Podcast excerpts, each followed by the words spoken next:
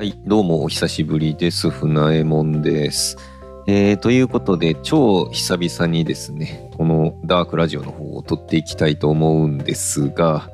いや、前回の更新からもう半年近く経ってしまったということでですね、まあ事実上活動休止と何ら変わらない状況ではあったんですが、まあ何かしらあった時にこう音声で記録しておく場があるっていうのは悪くないなっていうことで、まあ更新頻度は適当ではあるんですが、まあ引き続き継続していけたらなって思います。まあ、っていうことでこうやって録音しているってことはまあ何かしらあったっていうことなんですけれども、まあツイッターとかでも言うてるし、こうタイトルでね、ネタバレもしてるんで、まあもったいぶらずに言うと、まあ最近こう髪型をスキンヘッドにしたんですよね。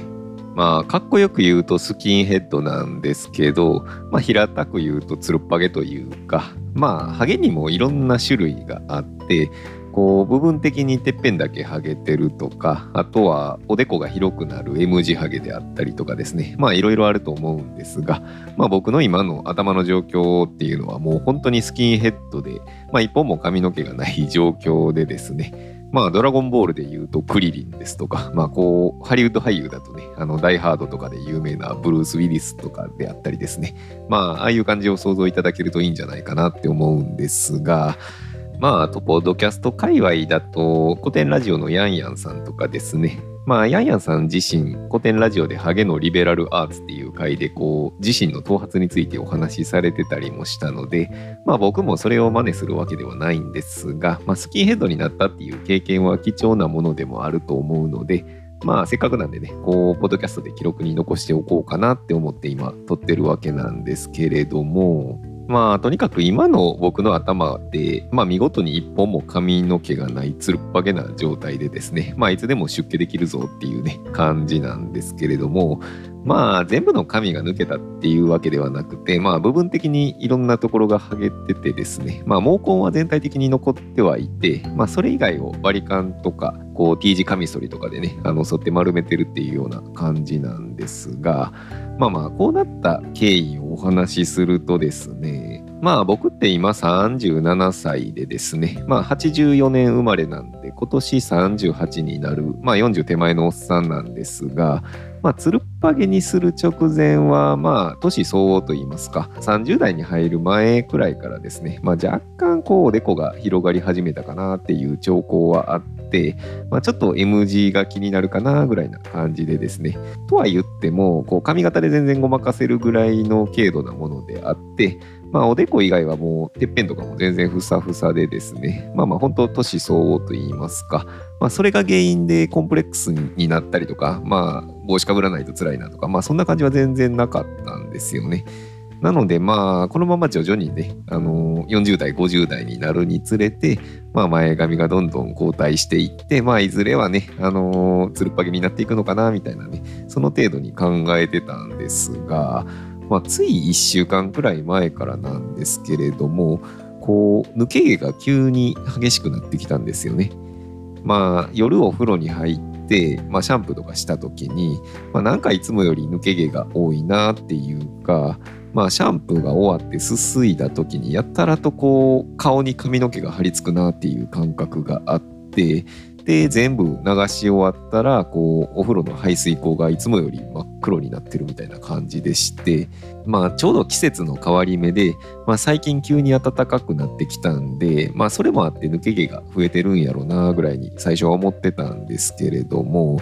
まあ翌日も翌々日も抜け毛の量が全く変わらなくてですね。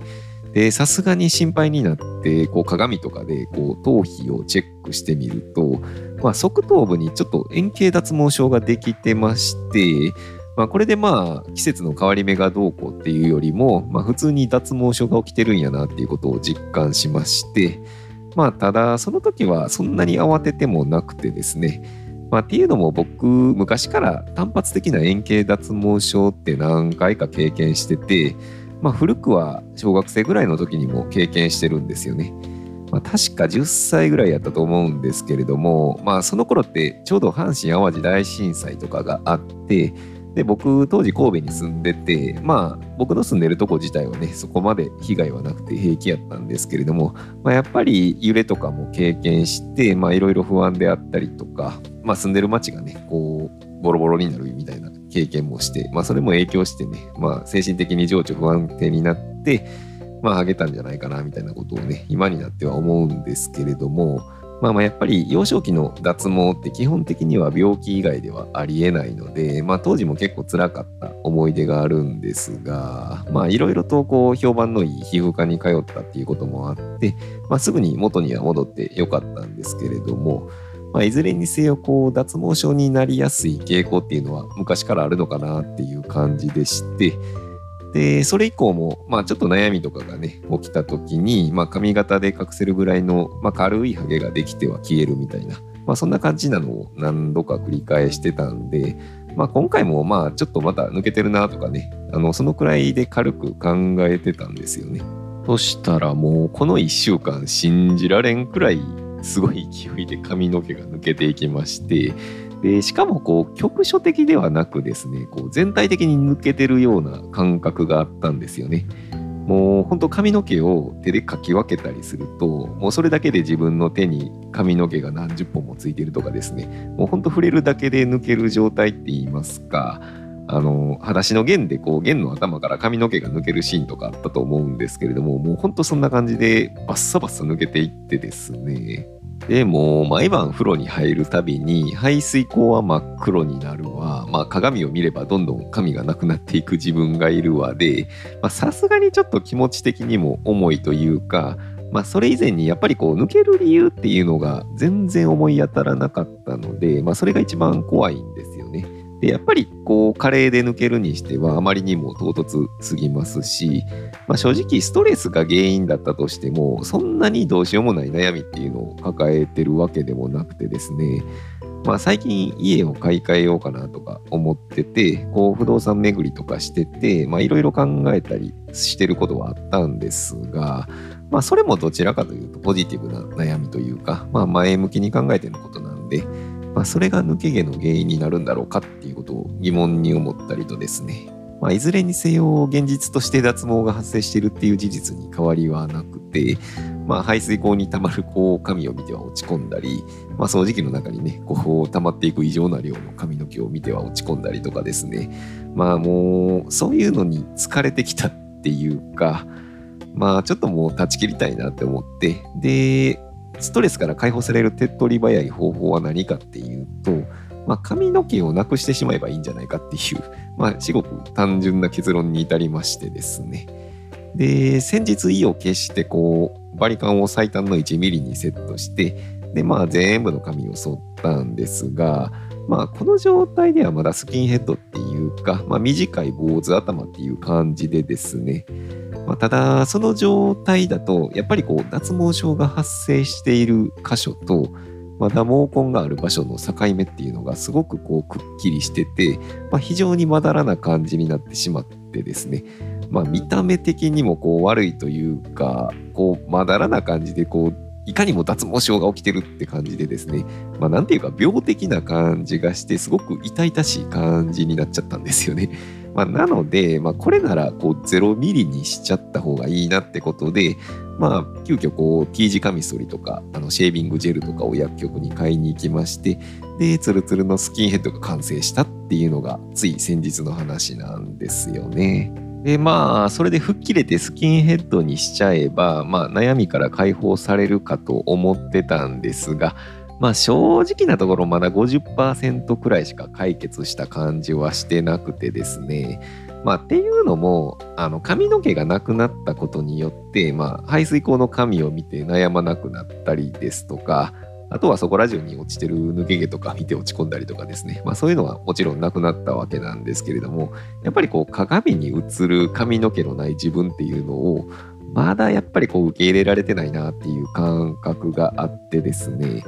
まあ僕そんなに頭の形が良くないんやろうなっていうのをそる前は思ってて不安だったんですけれども、まあ、いざ剃ってみたらそこまでめちゃくちゃ形が悪いわけでもなくて、まあ割と似合うやんみたいな感じがあったりとか、まあ僕の妻なんかもですね、まあ割とハゲに肯定的というか、まあむしろ髪がない方が好きとまで言ってくれてるんで、まあそれは救いなんですけれども、まあそれでもやっぱり僕自身がですね、こう鏡に映る僕自身の姿っていうのを、まだやっぱり受け入れることができてないっていう感じがしててですね、まあ正直表面上ではあのすごくポジティブさを取り繕っているものの、まあ、内心まだまだやっちゃったなとかこう他の人にどう思われるんかなみたいなことが頭の中でぐるぐる回っててですね、まあ、端的に言うと、まあ、すごく悩んでいるっていう感じで100%こう受け入れられたっていう感じはしないんですよね。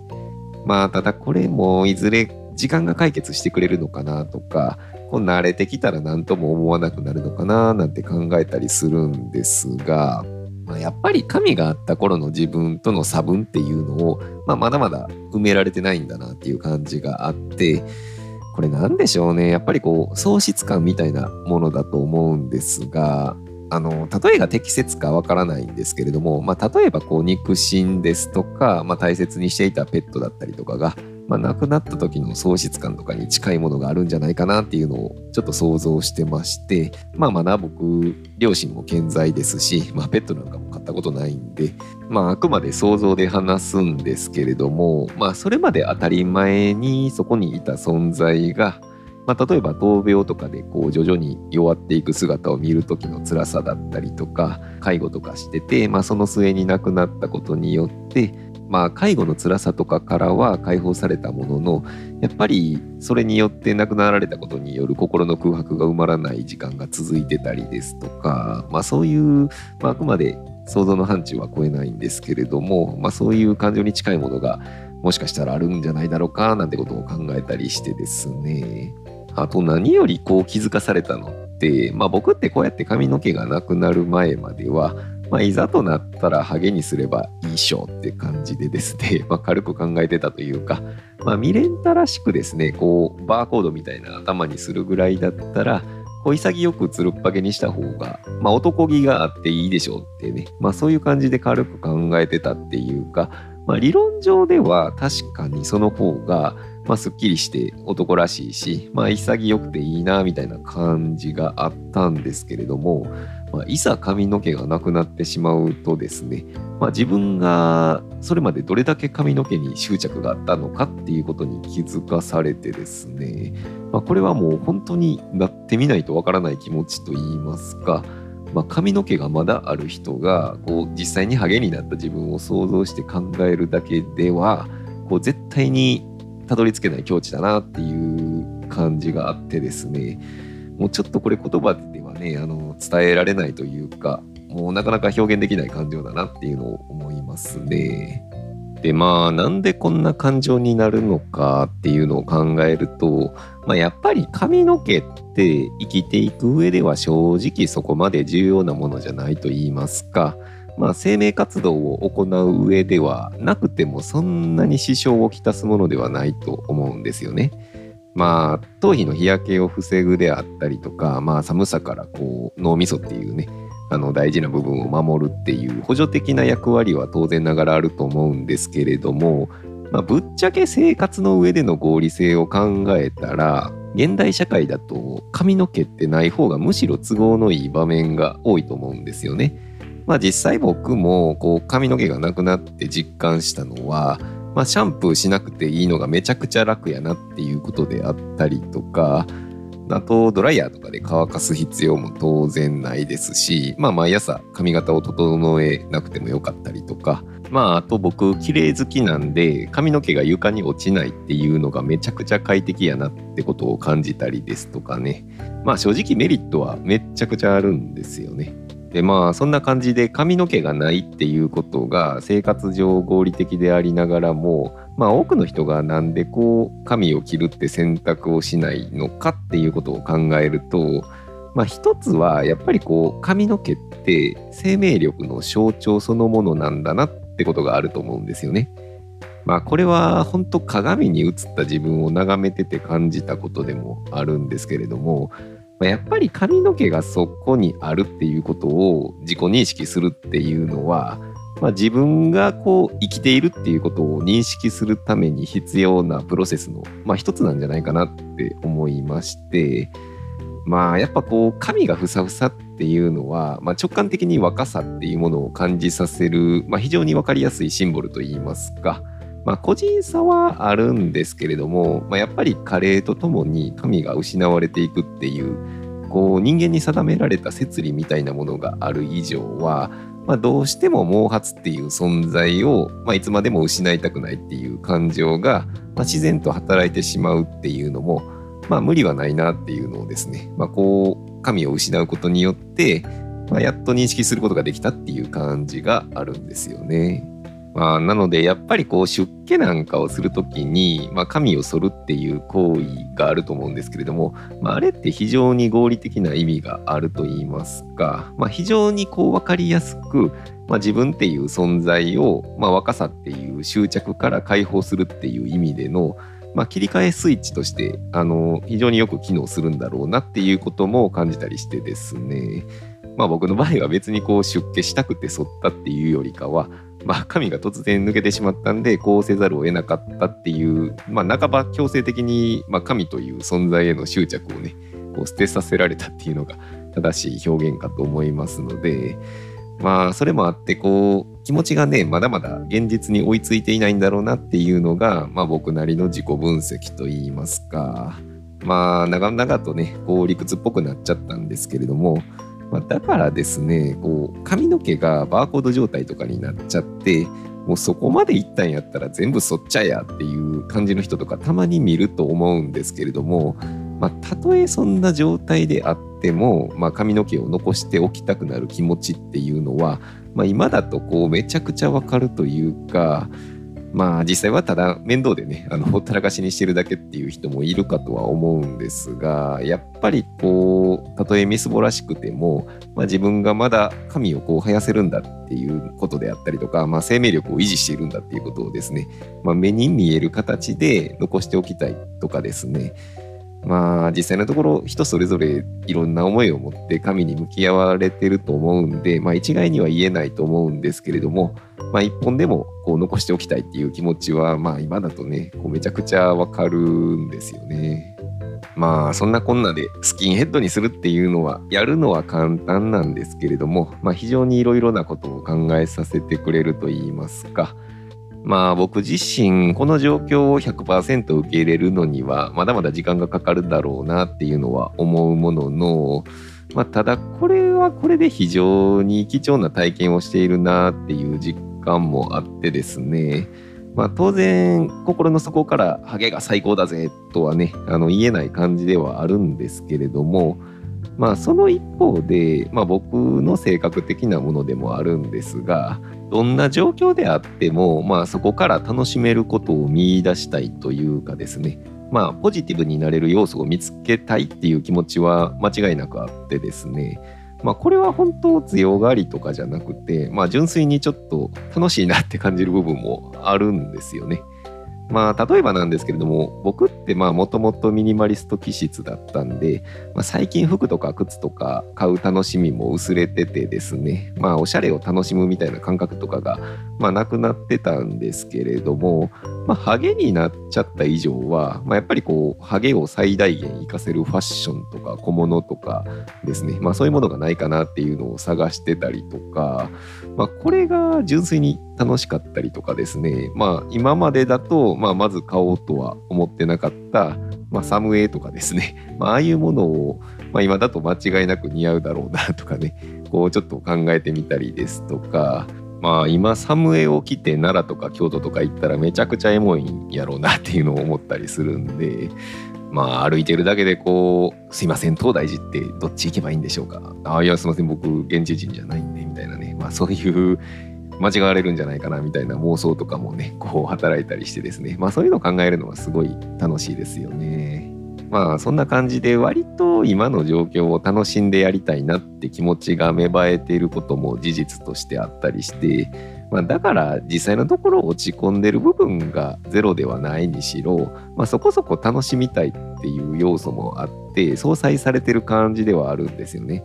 まあ、なので、あんまり腫れ物扱いはされたくないというかですね、まあ、今の状況で一番やっぱ辛いのって、まあ、必要以上にこう同情されたりですとか、かわいそうやなとかって思われることなんやなっていうのを感じてですね、まあ、っていうのも、この状態になってこうすぐ皮膚科に行ったんですけれども、まあ、診察終わって、まあ、薬剤師さんから薬もらう時にですね、まあ、その時客が僕一人しかいなかったっていうこともあってか、まあ、やたらと薬剤師のおばちゃんから話しかけられてですね、まあ、どうしたんその頭とかコロナで抜けちゃったんとかねいろいろ聞かれたんですけれども、まあ、なんかやたらとこうちゃんと寝れてるのとかそんなんいきなりなっちゃって辛いでしょとかですねもう明らかにこう同情してくるというか、まあ辛いでしょっていうのをこう、まあ、認識させようとするコミュニケーションを取っててくるんですよね。まあ、それはもちろん悪気があってやってることではないと